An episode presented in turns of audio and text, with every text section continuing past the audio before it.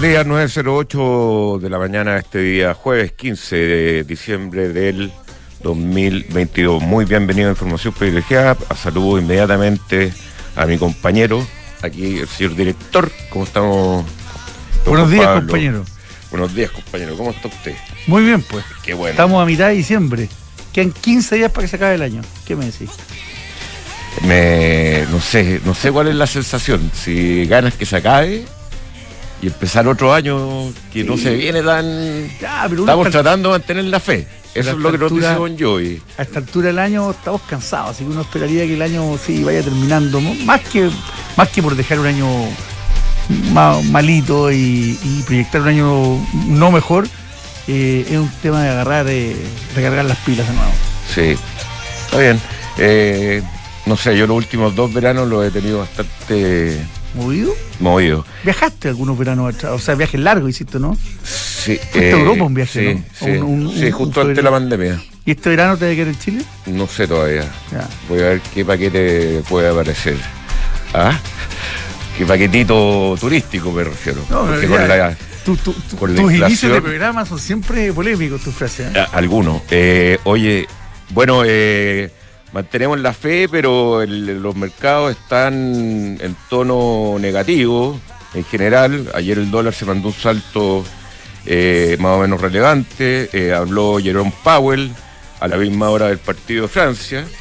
Por lo tanto, no lo vi completo, pero después vi lo que. ¿Preferiste el partido?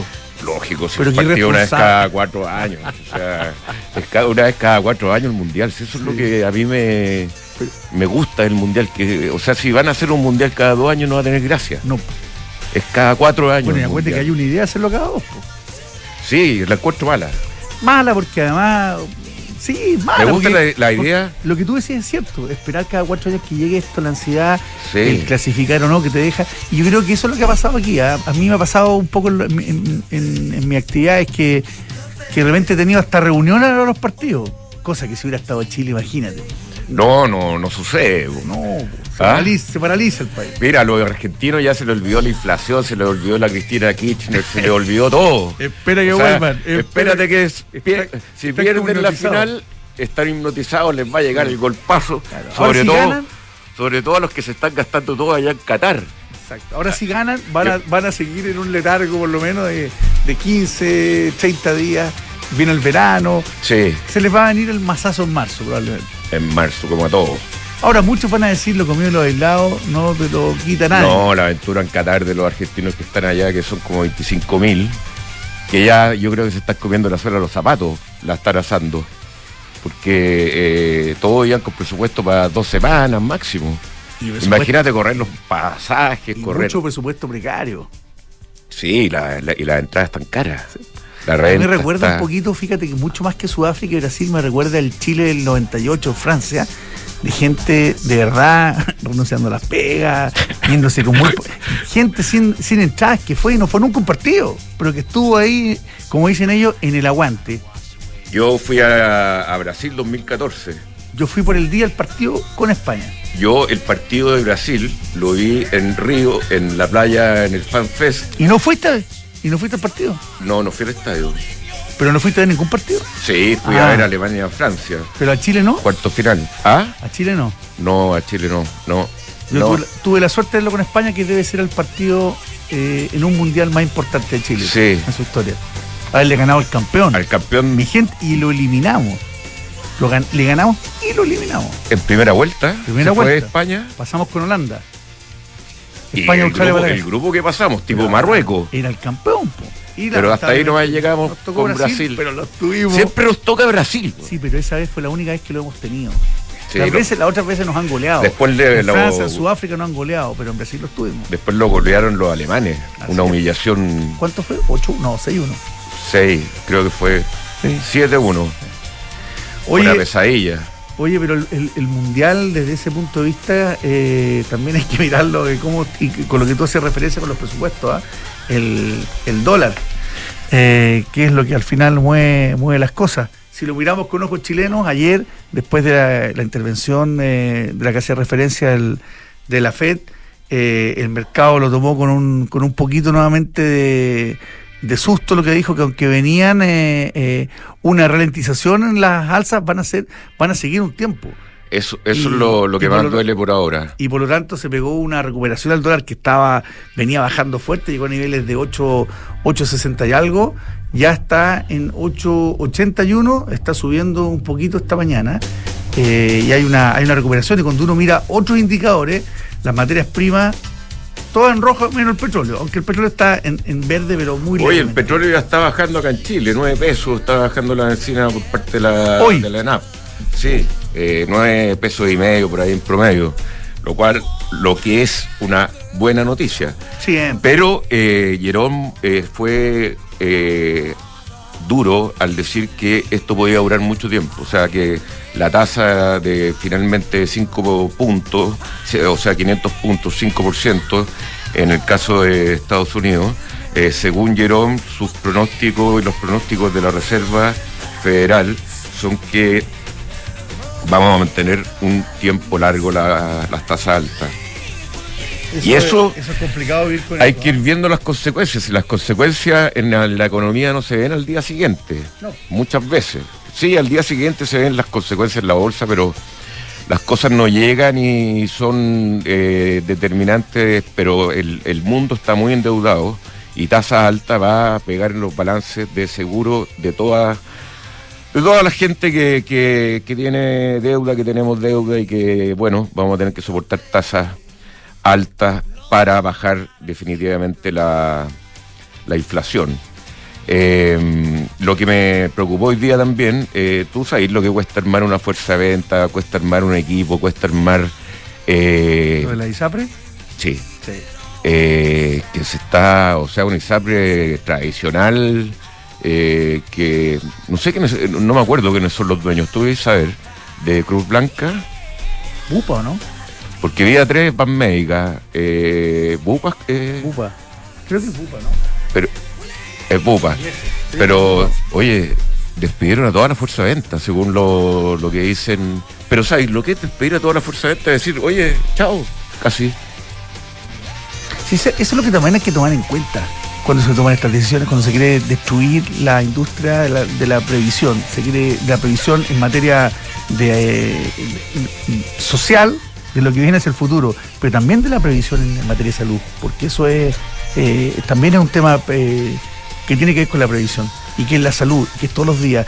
Y por, privilegiar algo que es más ideológico, porque sabemos que el tema de las ISAPRES no son el problema. El problema es FONASA, cómo damos mejor calidad a más gente y sin, eh, y sin listas de espera. Los que están en las ISAPRES están voluntariamente, sus opciones podrían ser estar en, FONASA. Pero el objetivo aquí es primero destruir la ISAPRE para después hacer un gran fondo.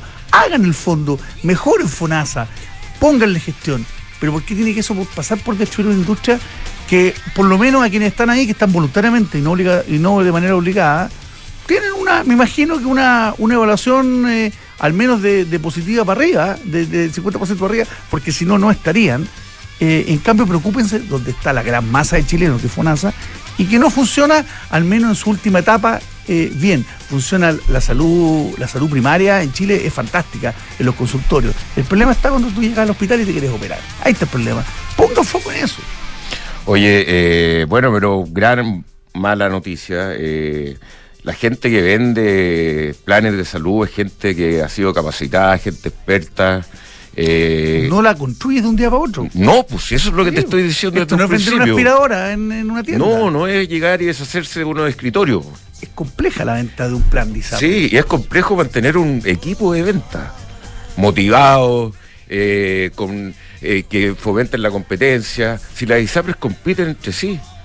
Y el momento de las ISAPRES llega en el momento que te llega la cosa más grave, que ponte tú, tener una guagua, que todos nos tocó eh, de los de acá del canal, y, te sale casi cero pesos con los planes que tenías en el momento que vayas a ser papá o mamá o lo que sea. Entonces, eh, estamos en una implosión y la situación de las demás ISAPRES no está tan lejos de esta. Y la ministra o ministro que llegó y dijo que habían ganado mucha plata durante mucho tiempo, que con eso podían compensar los problemas que tienen actualmente. Es no entender. Es no entender de nada. ¿Cómo es la A? Chile ganó harta plata con, con el con el cobre a 4.000 a 4 a 4 dólares la libra. Bueno, ah, entonces ahora vivamos de la fiesta. Oye, y además quería comentarte eh, del programa anterior, la eminencia económica que vino este economista venezolano. Muy bueno, ¿eh? Muy bueno, y que me hizo pensar en una cuestión. Oye, ¿por qué nosotros no, como así como tenemos retail en, en Brasil, en Perú, en Colombia, en Argentina, en todos lados, tenemos bancos también eh, internacionales. Eh, BCI está, por ejemplo, en, eh, en, en, Estados Unidos. ¿Por qué no hemos sido capaces, si somos un país minero, de tener una empresa eh, minera eh, que, por ejemplo, Codelco tenga yacimiento en Australia, aprovechando el mismo know-how que tienen acá? ¿Por qué no hemos logrado expandirnos?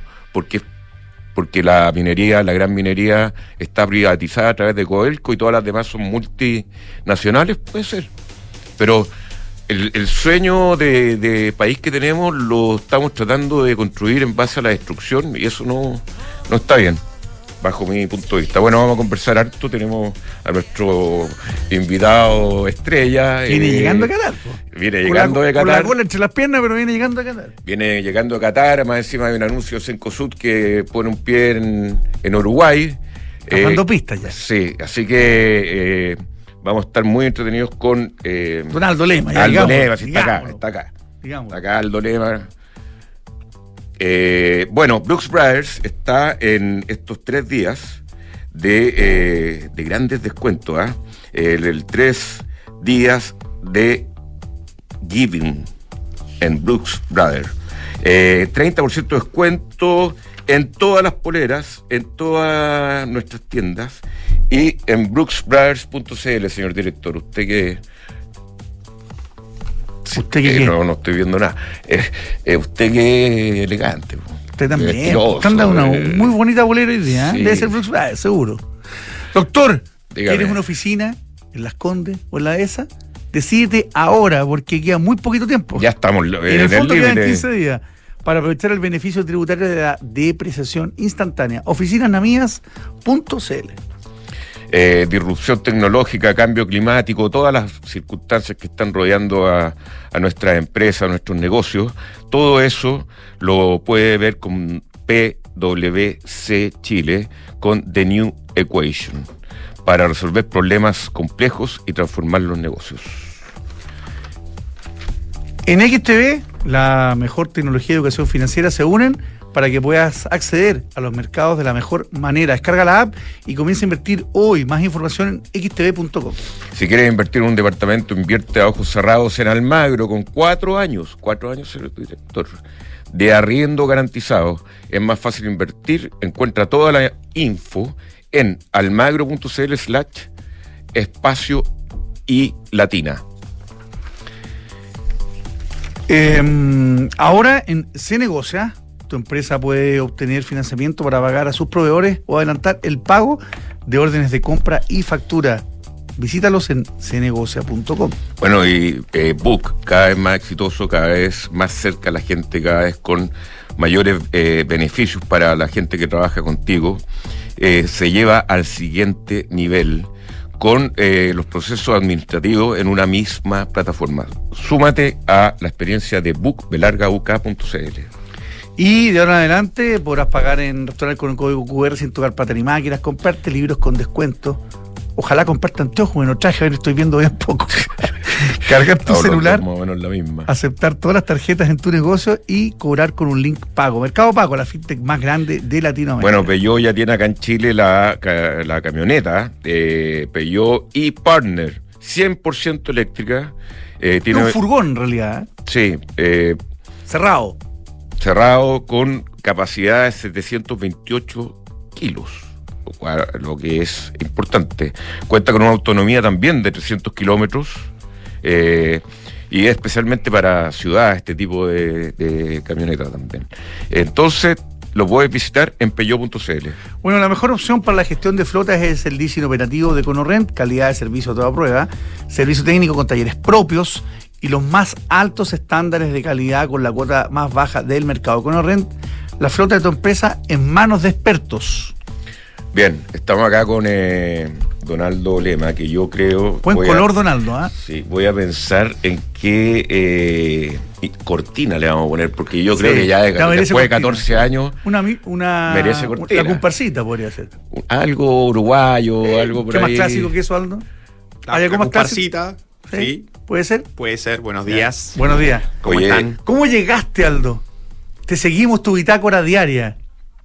Eh, bueno, llegué. De Qatar. De Qatar, para que los que no están. Primero, para ponerlo en, en algún sentido en contraste con, con Rusia, eh, habiendo eliminado varios prejuicios y preconceptos sobre eh, parte del mundo árabe, en la parte económica sobre todo, y pensando es que una gran oportunidad que tenemos que darle más atención, digamos, a este, esa zona del mundo de la que le damos. O sea, Quizás yo en el caso de Rusia vine un poquitito este, menos optimista respecto a esas posibilidades para nuestros países. En este caso yo era bastante pesimista con el desempeño de Uruguay y ustedes saben que acá había dos alternativas en este mundial, o ir a ver muchos partidos, porque lo permitía un país de solo 11.000 kilómetros cuadrados y hasta se podían ver tres partidos en el día y creo que alguien vio hasta cuatro partidos en un, en un día en el grupo por las distancias y porque todos los estadios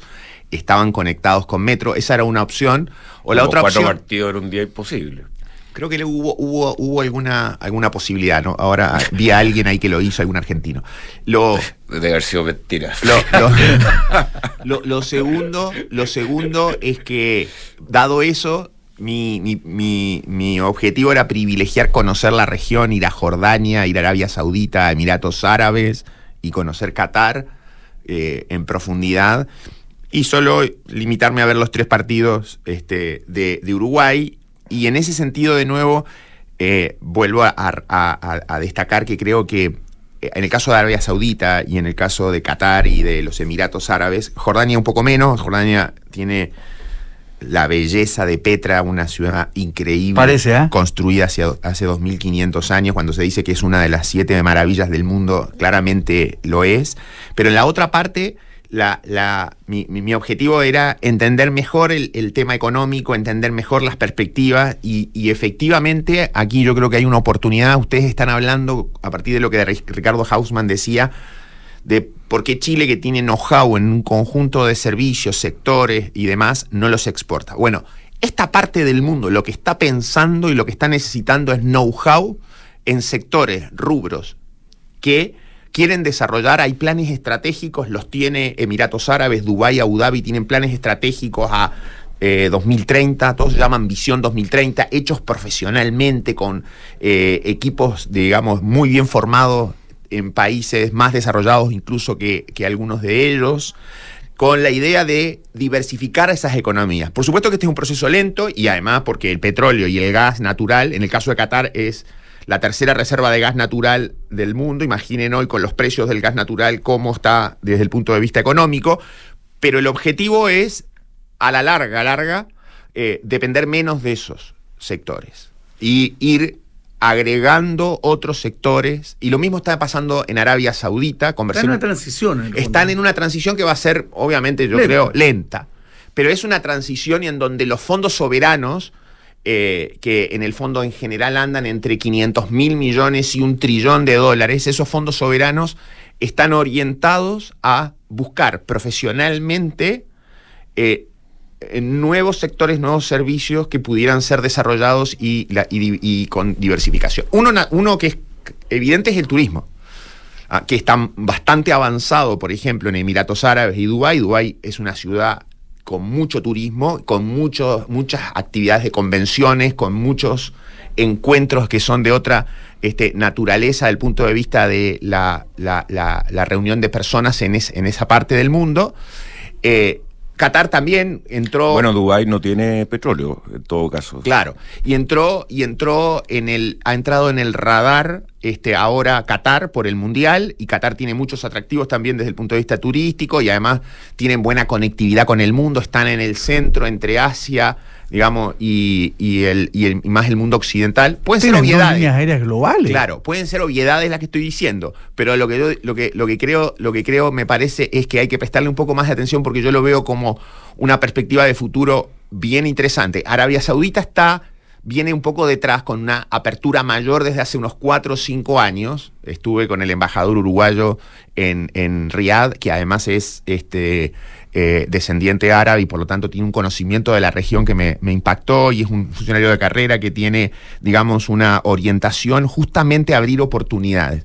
Entonces, como resumen, para vincular la economía eh, y con, con el fútbol y con lo que ha pasado, eh, me parece que esa es con la noción que yo me vengo, o sea, la noción de una oportunidad que tenemos que mirar, prestarle más atención, que hay entusiasmado. A diferencia un poco de lo que yo llegué con Rusia, o sea, a ver, con poblaciones sobre todo en Qatar, Emiratos Árabes eh, y parte de Arabia Saudita que eh, habla mucho inglés, o sea que por lo tanto está bastante más integrada al mundo y mirando el mundo occidental y demás y que me, da la sensación que a veces desde esta parte del mundo vemos una cara de lo que sucede en esa zona y no vemos, digamos, algunas otras cosas que están pasando en estos últimos años y a una velocidad muy rápida. O sea, y por otro lado, organizar un mundial como lo organizó Qatar, digamos, obviamente que acá este, hubo episodios que uno no puede dejar de olvidar, que, tuvieron que ver con la corrupción en su momento, que tuvieron que ver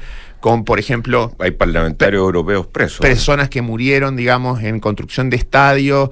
Lo que, lo, que, lo que ocurrió en todos estos años, uno no se puede, digamos, este, olvidar de, de todo eso, pero que ha llegado hoy, en el, desde el punto de vista de las dudas que existían, hay un conjunto de dudas respecto a, ¿va a ser capaz este país que tiene digamos, 11.000 kilómetros cuadrados, que tiene una población de 2.800.000 eh, personas, de eh, absorber, de gestionar la llegada de 1.200.000 personas visitantes por el Mundial en 15 días, y eso no va a hacer colapsar servicios, sea de alojamiento, de transporte, de ingreso al país, y la verdad es que fue impecable. O sea, yo eh, entré cuatro veces a Doha y salí cuatro veces de Doha y en ninguna de esas oportunidades tardé más de un minuto en el proceso de poner mi pasaporte pasa, automatizado completamente. mira el cambio en eso, claro, tremendo. O sea, y entraba simultáneamente, cuando yo llegaba, estaba, estaban llegando los brasileños, los mexicanos,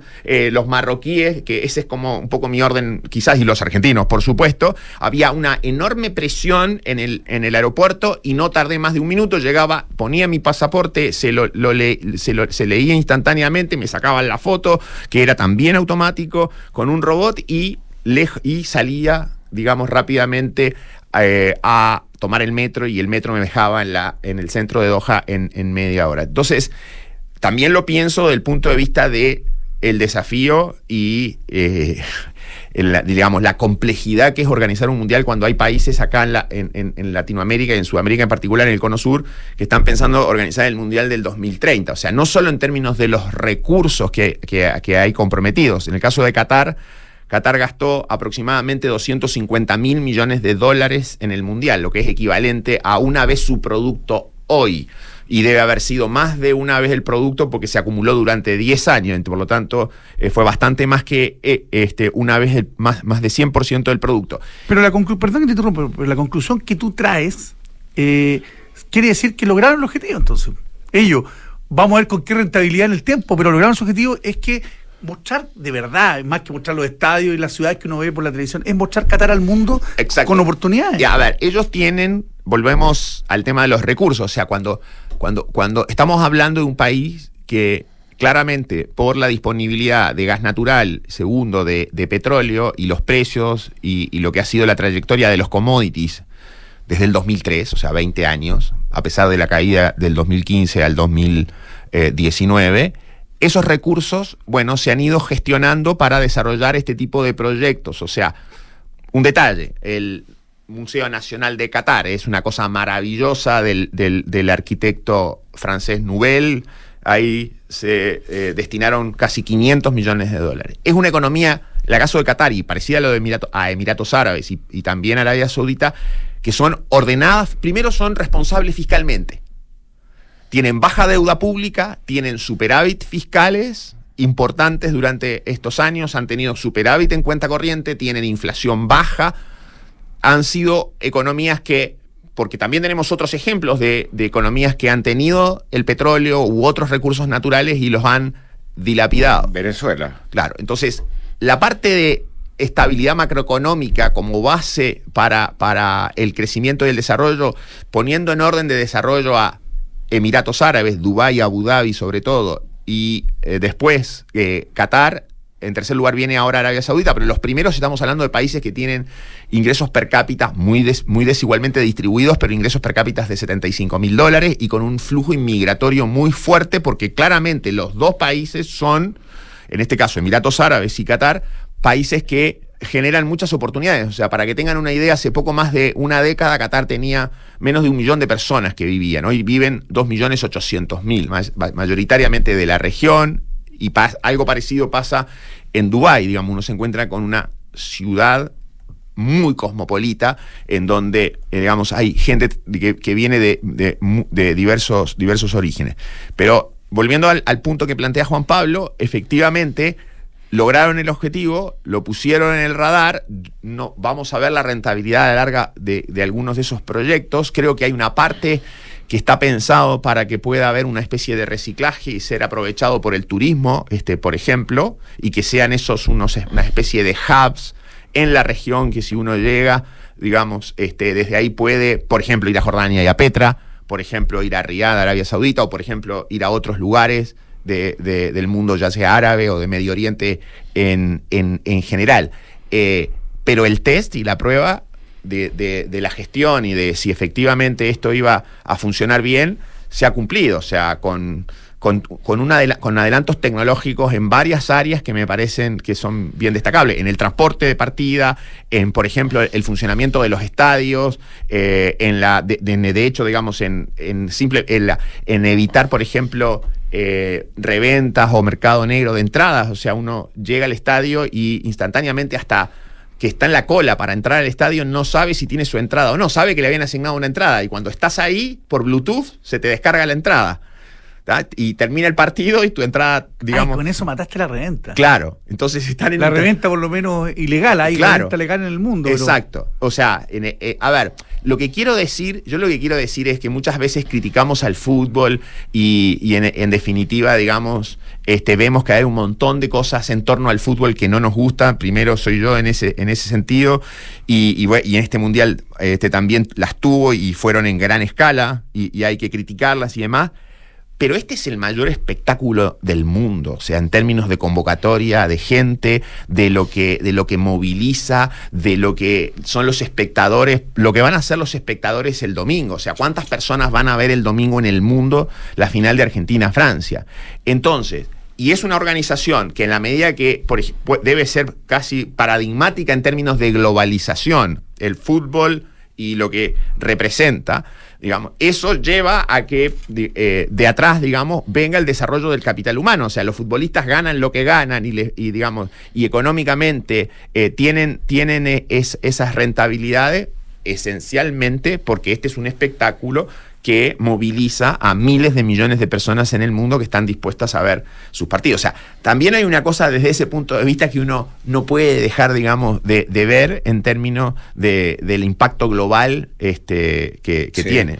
A mí me llama la atención dentro de tu viaje también eh, Arabia Saudita, porque no, no, no sé nada mucho de, de y ni cómo es Arabia Bueno, Saudita. a ver, eh, acá estas ciudades se están desarrollando este, con una impronta occidental que, es bien, bien relevante. La primera sensación que tengo de Arabia Saudita, yo estaba en Al Olaya, que es el principal distrito, es como si estuviéramos en, en esta zona, digamos, de eh, Las Condes, el Golf, eh, la zona eh, que en algún sentido es más dinámica desde el punto de vista inmobiliario y demás, y, y uno mira desde el hotel todo el entorno y hay decenas de terrenos cuyas este, eh, eh, casas y construcciones han sido eh, botadas y, y vienen nuevos edificios y demás.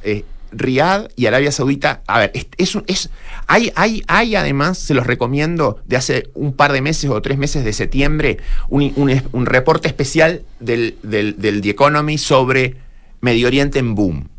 Arabia Saudita es una de las economías que este año va a crecer a mayor tasa, entre 7 y 8%. Obviamente petróleo y gas natural son, digamos, tienen un, impacto significativo. Eh, lo que ha empezado a ocurrir en Arabia Saudita desde hace 4 o 5 años, de nuevo, con este plan Visión 2030, es siguiendo a Emiratos Árabes, siguiendo a Qatar, es el objetivo de diversificar su economía y, por ejemplo, hoy está con una política aperturista muchísimo más, eh, más significativa de la que tenía. O sea, eh, por decir algo, es mucho más fácil hoy para aquellos países donde se exigía visa que se, entrega la visa a, quienes quieren ir a Arabia Saudita, quienes quieren conocerla. En Qatar, por ejemplo, muchísimo, y en, la zona, también en, en, en Dubái y en Abu Dhabi, eh, muchísimos carteles de visita a Arabia Saudita. O sea, cosa que a mí me, llamó la atención porque yo empecé este proceso, que lo empecé hace un año y medio pensando en que iba a ir a Qatar, etcétera y demás, y que me interesaba ir a Arabia Saudita. Entonces empecé el proceso de obtener una visa y demás. No había embajada en, no había embajada en Uruguay, la hay, y así sucesivamente. O sea, y fui viendo en todo este proceso de amigos que se fue gradualmente siendo, gradualmente fue siendo más fácil, digamos, poder ir y que se estimulaba. O sea, eh, de nuevo, Qatar tiene un impacto relevante por haber organizado el Mundial que lo absorbe y lo internaliza, pero yo diría que además hay un efecto sobre la región que es relevante porque desde, eh, desde Doha hubo gente que fue a Abu Dhabi y a Dubái, hay gente que fue a Riyadh, a Arabia Saudita, y, yo, no, pero, pero más gente había. Y además este, y también, eh, por ejemplo, eh, que, visitaron otros países, otras zonas de la región, pero sobre todo estos. Entonces, eh, de nuevo, me parece que si tuviera que concluir, lo que, lo que hay cierta conciencia es de una élite, en el caso de, de Arabia Saudita, una élite que está consciente de que el petróleo, digamos, los hidrocarburos, combustibles fósiles, a la larga son un riesgo son un riesgo desde el punto de vista de su altísima dependencia. Y que por lo tanto tienen que ir pensando, digamos, entonces hay una vertical que es la vertical forestal que quieren desarrollar en el desierto y así sucesivamente. Que te interrumpa ahí porque ahí son muy esa elite. Yo que fui a Dubái hace unos años atrás, me tocó ver que el Sheikh Mohammed era un, eh, o el check de acá, el check de allá. Eh, eh, Mohamed era el de, casi todo se llama Mohamed, pero era el de Dubai y que precisamente tenían esas visiones que, que, bueno, en algún rato se, se vio en pausa en la crisis del, del 2008, pero una visión de gente que líderes que han ido a estudiar afuera. Exacto líderes muy capacitados, líderes que, que, han tenido contacto con el mundo de Occidente, de Occidente eh, MBA, todo lo que queráis. Entonces, en, ese sentido han invertido muy bien los medios orientes, o sea, esos países petroleros, que eh, algún día se les va a dar eso y están viendo cómo vivir sin que eh, sin el petróleo. Bueno. Que ha sido una bendición de, hace muchos años, pero acordémonos que el mundo árabe, Baldor y de, eh, o sea, casi también crearon parte de las matemáticas del álgebra. Totalmente, ¿Ah? casi viene de ahí. Viene de ahí. Entonces, gente muy capacitada también. El higiene viene el mundo árabe, el agua, el tema sanitario viene del mundo claro, árabe. Claro, bueno, en particular sobre eso, efectivamente, lo que estás diciendo es lo que la impresión, es una impresión de, haber conversado con algunas personas. Uno, uno se encuentra en un hotel con ejecutivos de empresas de consultoría de Estados Unidos o de, este, de la región, eh, conversa con un embajador como el, de Uruguay, Nelson Chavén, que es un embajador que además conoce mucho la región y, le gusta la región, que está en Arabia Saudita, y, y ahí se hace una composición del lugar. Probablemente es parcial, probablemente es selectiva, no tiene todas las dimensiones, se necesita mucho más, pero después va a buscar los documentos. Entonces yo he ido un poco, ustedes saben que, me gusta ir a buscar, digamos, este, el material que un poco sustenta algunas visiones, y se encuentra con esto que es la visión 2030, eh, es el nuevo plan estratégico que tiene Arabia Saudita, eh, que es un plan similar, como les decía, al que tiene, al que tiene Qatar, y que busca promover sectores no petroleros y que justamente lo, que te dicen es, acá está armado por, por equipos de profesionales, todos, digamos, eh, educados en Europa o educados en Estados Unidos. O sea, en Qatar, por ejemplo, para que tengan una dimensión, este estadio que jugaron muchos equipos, que es el Education City, es un estadio metido en una ciudad universitaria. Esa, unidad, esa ciudad universitaria que tiene varios kilómetros cuadrados, tiene a 20 universidades, de las cuales 10 o 15 son de Estados Unidos. Ahí está Carnegie Mellon, ahí está, eh, eh, está Georgetown University, está Northwestern. Eh, después hay, hay, universidades de la región, etc. Y cuando uno ve eso, se da cuenta de que eso se está, se está convirtiendo también en un hub educativo. O sea que ahí hay profesores. Yo tengo un gran amigo uruguayo que egresó digamos, de Arizona, en, Estados Unidos, como economista, su doctorado, y hace un año y medio postuló y se fue a trabajar a Georgetown University, filial Doha. Al final es el, al final es el triunfo del capitalismo, a decirlo bien, bien eh, claro. Y falta ahora el triunfo de la democracia, que, es el gran problema del mundo, del mundo árabe. Como los hay en otras partes del mundo también, o sea, y de las libertades. Ahora, si ustedes van al plan estratégico que está impulsando este nuevo príncipe, un príncipe más joven, este, eh, Mohamed bin Salman, que es el, de Arabia Saudita, eh, ese que llegó, llegó al, poder en el 2017, en la declaración de ese plan estratégico, o esa visión 2030, está avanzar hacia una sociedad vibrante, una economía próspera y una nación ambiciosa con énfasis menos nacionalistas y religiosos, más libertades individuales y mayor participación de la mujer en diversos ámbitos, sobre todo laboral. Y en su gabinete hay una alta participación, por ejemplo, eh, de, este, de, de, mujeres. Y esa, y esa visión 2030, en esencia, digamos, lo que está buscando, como les decía, es promover esos sectores no petroleros, o sea, una cierta diversificación sectorial, liberalizar la economía, promover el sector privado como motor del crecimiento, estimular la inversión extranjera, sobre todo en estos sectores que son sectores que podrían ser los que tuvieran, digamos, cierto, cierto impulso eh, o cierta eh, capacidad de desarrollo, o sea, el turismo, energías renovables, por supuesto que actividades financieras, incluso agricultura y forestación. Por ejemplo, Arabia Saudita tiene un plan para plantar entre 10 y 15 trillones de árboles en el desierto. Y uno dice, ¿es imposible hacer eso? Cuando uno va y ve la agricultura, enfrente, yo subí de, por, por Jordania, desde, desde Petra, subí eh, hacia... A, ¿Cruzaste Israel? no. crucé a Israel, pero está Israel ahí. Sí, claro está enfrente. ¿Lo, ves? se ve, se ve la noche, Jerusalén, Jericó, las luces prendidas y demás. Y cuando uno ve lo que de, de ambos lados, no del lado, lado, del lado de Israel me lo han contado, digamos, este, pero del lado, del lado, de este otro lado, digamos, se, se ve, es un desarrollo de una agricultura y uno diría, nada es imposible. O sea, al final la tecnología, y esa es la otra cosa, la tecnología, la globalización, la capacidad de importar servicios, de, de, importar, es educación. Mm. O sea, hay una parte muy relevante que tiene que ver, de nuevo, y cerramos el círculo, y volvemos a los de Hausman. O sea, ¿qué necesitamos si Chile quiere efectivamente exportar esos servicios? Ser capaz hoy de instalarse con donde tiene ventajas comparativas, que lo ha ido haciendo. No es que Chile no lo fue haciendo durante los últimos 20 o 25 años. Lo hizo primero Argentina, se llevó, obviamente, que algunos este, algunos tropezones grandes por la crisis de, Argentina. Después lo fue haciendo otros países de América Latina, lo hizo, empezó por donde nos sentimos más cómodos.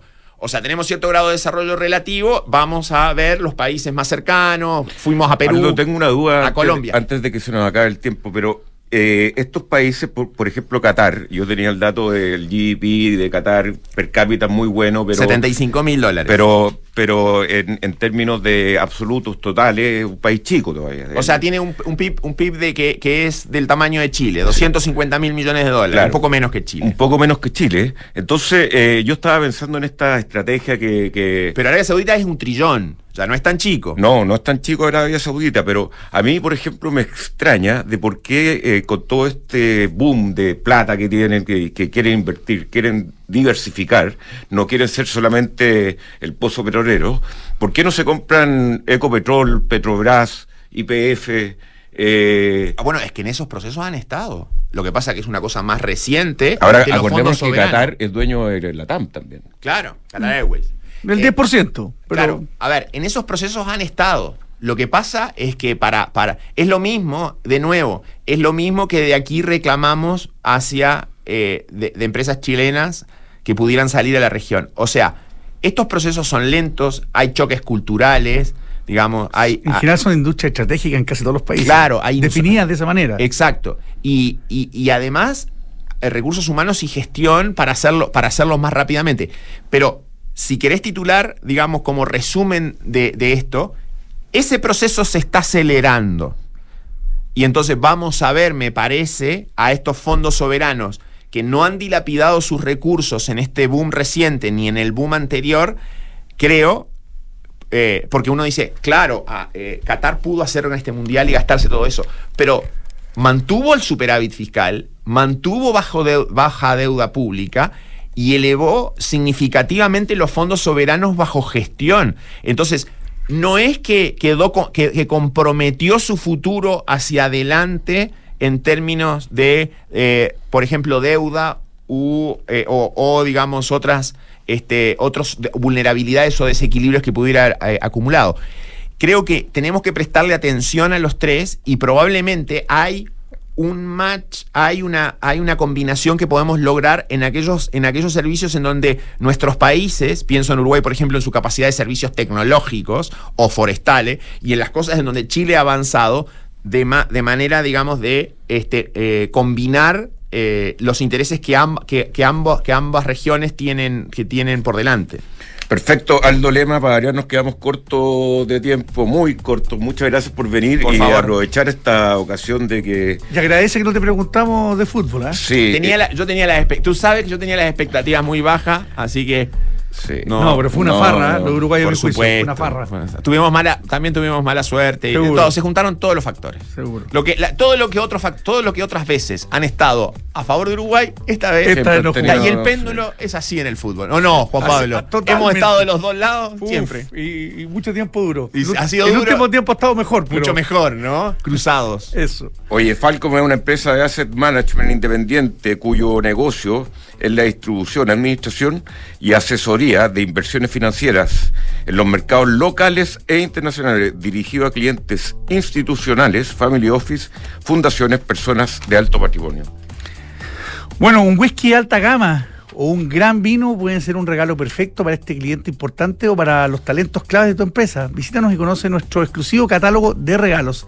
El mundo del vino, un mundo de pasión por el vino. Y si además ustedes dicen que vienen del 89.7, los van a tratar muchísimo mejor, les van a hacer ahí un cariñito. 89.7 Radio 1. También. Hay que ser 89.7. Tumichile.cl, las mejores y más elegantes y bien diseñadas y prácticas eh, maletas y bolsos que eh, usted puede llegar a adquirir. Visite tumichile.cl. Bueno, te invitamos a conocer también, si andas buscando un regalo, usar el e-commerce de Ducati, se llama ducatishop.cl. Ahí podrás encontrar ropa, accesorios y merchandising de la exclusiva marca Ducati. Bueno, Independencia, renta inmobiliarias, eh, más de 30 años. Eh, haciendo el, negocio eh, con un know-how impresionante, con una rentabilidad muy buena también y históricamente estable, más de 32 millones de UF en el fondo, que usted lo puede transar en la bolsa, Independencia.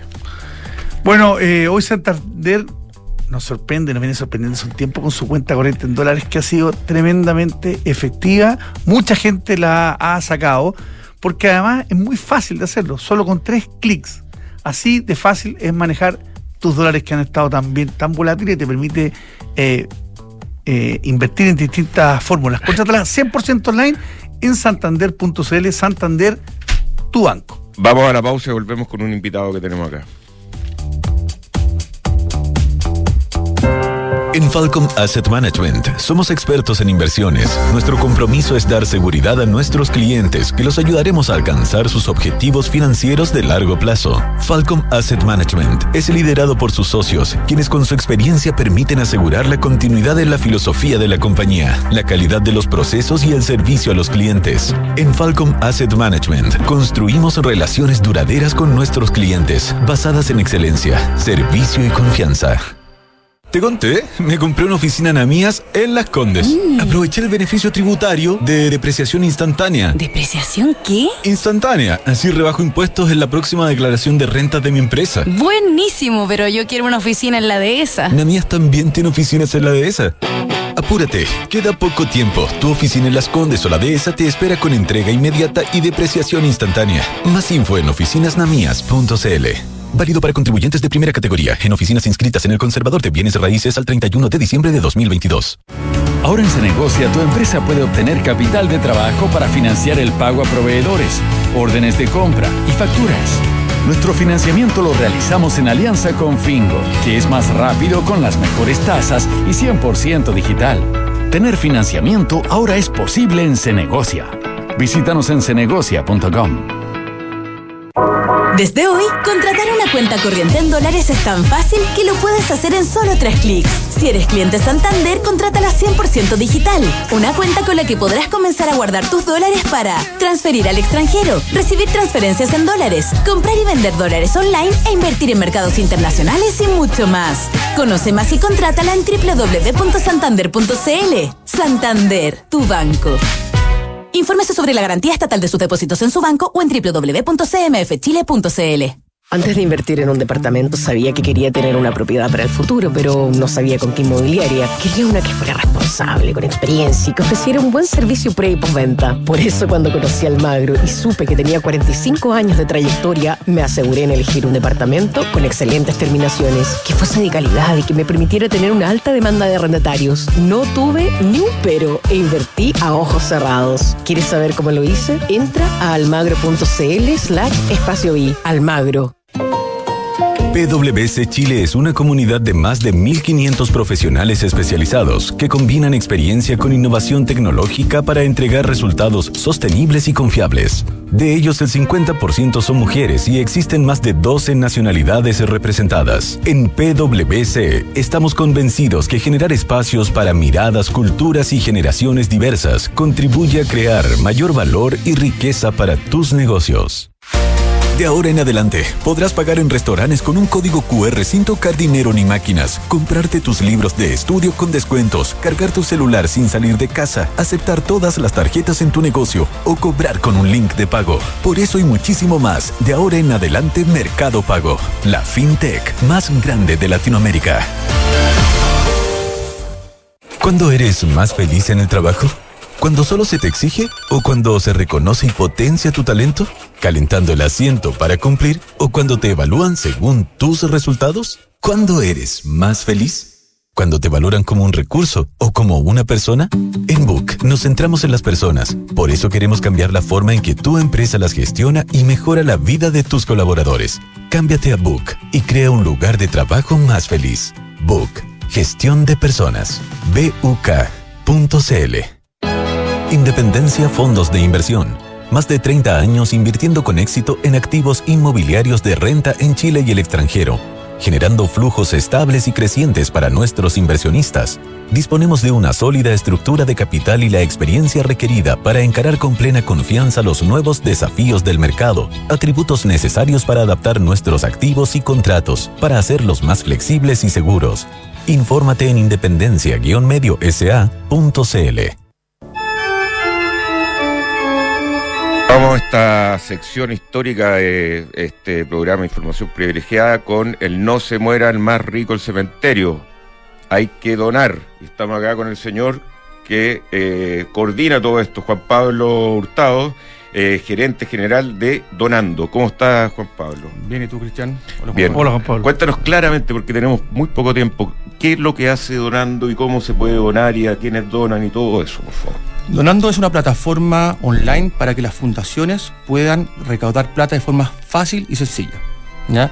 Aquí la idea es que todas las fundaciones en muy pocos pasos puedan acceder a tener una plataforma donde la gente con su tarjeta de crédito o transferencia bancaria puedan hacer una donación. ¿Ya? Sobre eso nosotros le entregamos, además a la, fundación, además de esta plataforma, de esta, de esta página, le entregamos todo un back office con toda la información que, ellos necesitan, quiénes son sus donantes, y nos hacemos cargo también de eh, cobrar mensualmente esas donaciones. ¿ya? Por ejemplo, para capturar socios, por ejemplo. Ya. O sea, yo tengo una fundación y en vez de crear mi sitio web y hacer todo el desarrollo, ustedes le prestan el, software, hardware, digamos, para que eh, puedan rápidamente hacer eh, recolección con, vía tarjeta crédito y todo eso. Exactamente, exactamente. Y además de eso le entregamos diferentes productos como son las colectas digitales, Eh, tenemos un, un módulo que son de causas para que puedan crear diferentes causas de crowdfunding para ir a buscar plata para cosas específicas. O sea, esto supera, la, la- uno está acostumbrado de manera antigua y presencial, la persona en el semáforo con una alcancía pidiendo plata en la donación y que eso dura un día, dos días. Esto es la gracia que tú puedes hacer eso de manera digital, pero además puedes, eh, puedes si la fundación tiene socios, que todos los meses aporten, a distintas modalidades, ¿no? Exactamente. Y lo que hemos hecho mucho con las colectas es dar la opción que en la colecta tú también te puedas hacer socio. Entonces, la- las fundaciones, para hacer una colecta, hacen un esfuerzo de marketing súper grande. Para poder llegar a toda la gente, para poder recibir donaciones. Y en la calle, ¿qué es lo que pasaba? Perdían a esa persona un posible socio. Acá lo pueden capturar, pueden tener este socio. ¿Ya? Y ahí nosotros todos los meses nos va- vamos Y el haciendo cargo. resultado está siendo mejor para las fundaciones con las que estás trabajando respecto a, la- a lo que hacían antes de la pandemia cuando eran presenciales. Sí, en general sí. O sea, nosotros hemos visto, por ejemplo, eh, en diferentes colectas que han aumentado mucho su- su- sus ganancias. Hay muchas fundaciones que antes no podían hacer una colecta porque no tenían el músculo para salir con gente a la calle y esta plataforma digital le ha permitido hacer colecta. Para que te hagáis una idea, en el 2020, cuando partimos con la colecta, nosotros hicimos nueve colectas digitales en Chile, de las que calculamos fueron 15 en total. Este año nosotros ya estamos haciendo más de 60 colectas en el, en el 2022. Oye, eh, entonces donando.cl eh, y, y es la plataforma que una cualquier fundación, digamos, puede llegar y en vez de mandar gente a la calle, eh, que ya nadie anda con billetes, nadie anda con monedas, hay que adaptarse a los tiempos. Exactamente. Tú en donando, las fundaciones pueden entrar, hacerse su plataforma, se la hacen en tres pasos muy sencillos, ¿ya? y ya pueden empezar a, a recolectar plata. Muy bien. Muchas gracias, Juan Pablo, por eh, ojalá vaya gente, se meta donando, vea que colectáis y, y, bueno, le sirva de algo este aporte, del no se muera mal, no se muera el más rico el cementerio. Exactamente. ¿Ah? Ya, porque te vaya muy bien, Juan Pablo. Muchas gracias. Que Muchas gracias, muchas gracias, donando. Juan Pablo. Muchas gracias, que te bien. Bueno, nosotros nos vamos rápido porque viene Visionarios y eh, estamos atrasados. Muy buenos días, señor director. Buenos días.